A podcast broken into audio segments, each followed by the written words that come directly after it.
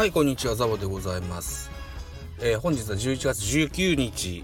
時間は15時59分となっております。えーっと日本シリーズに出場資格選手40名をですねジャイアンツは発表しましたのでここをちょっとさらってみようと思います。よろしくお願いします。投手はデラロサ戸郷大竹菅野田中豊樹サンチェス高橋優輝田口和人鍵谷畑桜井中川今村ビエイラ高梨横川大江となってます。保守です。大城住谷岸田山瀬入ってます。はい。内野手です。吉川大輝増田大輝中中島博之坂本勇人岡本和真吉川直樹若林ウィーラー田中俊太勝樹、えー、湯浅ウレーニャ。えー外野は陽丸亀井石川慎吾、えー立岡総一郎重信慎之介松原聖也と。ねこれで40名だという発表がありました。この中から26名の登録メンバーを決めるという発表ございます。えっ、と主に、えー出場資格から外れた選手ご紹介していきます。小林誠司え北村匠海、えヘラルド・パーラー、メルセデス。この4名がね、基本的に、そうですね、主力クラスのね、うん、選手としては外れてございます。小林誠司はね、骨折してるので、しょうがないと。パーラーは右膝の手術で帰国しております。うーん、来季の契約も微妙なところになってます。メルセデスも怪我で、えー手術しております。北村匠海は不調という形にな評価なのかなというふうに思ってます。で、えーこの40名先ほど話しました日本シリーズ出場資格者40名見てみますと意外なメンバーいると思います。えーっとねうん。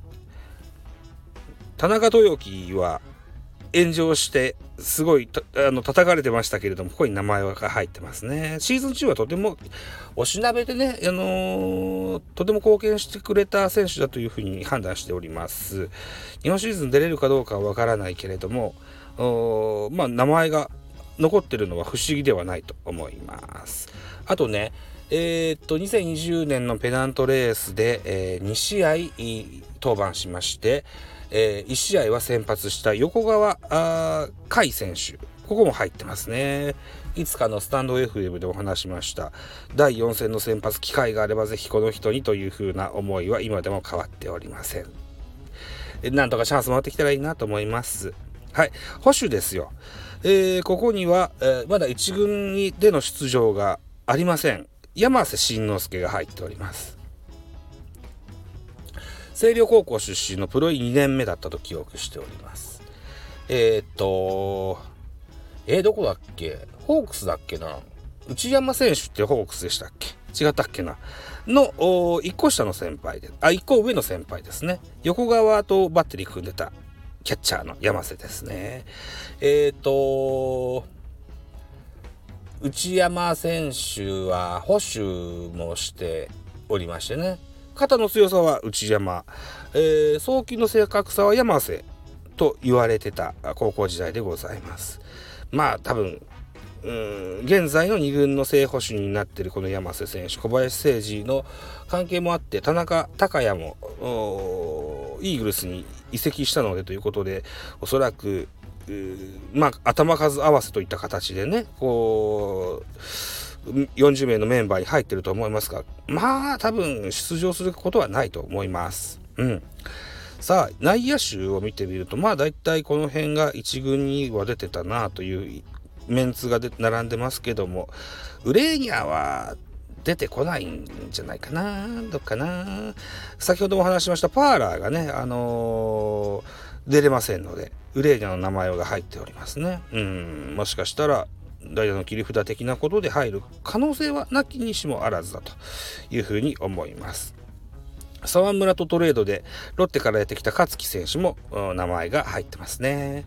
外野手見てみますと、そうですね、亀井が間に合ったっていうのは大きいですね。うん。あとは、石川慎吾、立岡。この辺りは、あチャンスが巡ってくるかどうかといったところでしょうね。うん。まあ、松原、丸、亀井、この辺りは入ってくるでしょう。陽、石川、立岡っていうのはちょっと、どうかなっていったところでしょう。重信は打てるダイソーとしてね、あの、名前入れてくれるんじゃないかなと思います。うーん、内野手からね、外野ができる選手も何人か顔が見えますのでね、若林とかウィーラーとかレフトができますしね。うんうんうん。そうね。えー、増田大輝は、外野はやんな方がいいかななんていうふうに思ってます。うん。といったところでですよ、速報でございますね。えーえー、ということでご紹介してみました。この40名の中から26人絞り込んで、えー、11月21日の日本シリーズ、えー、ホークスと対戦がございます。さあ、楽しみにしてみたいというふうに思いますよ。はい、以上です。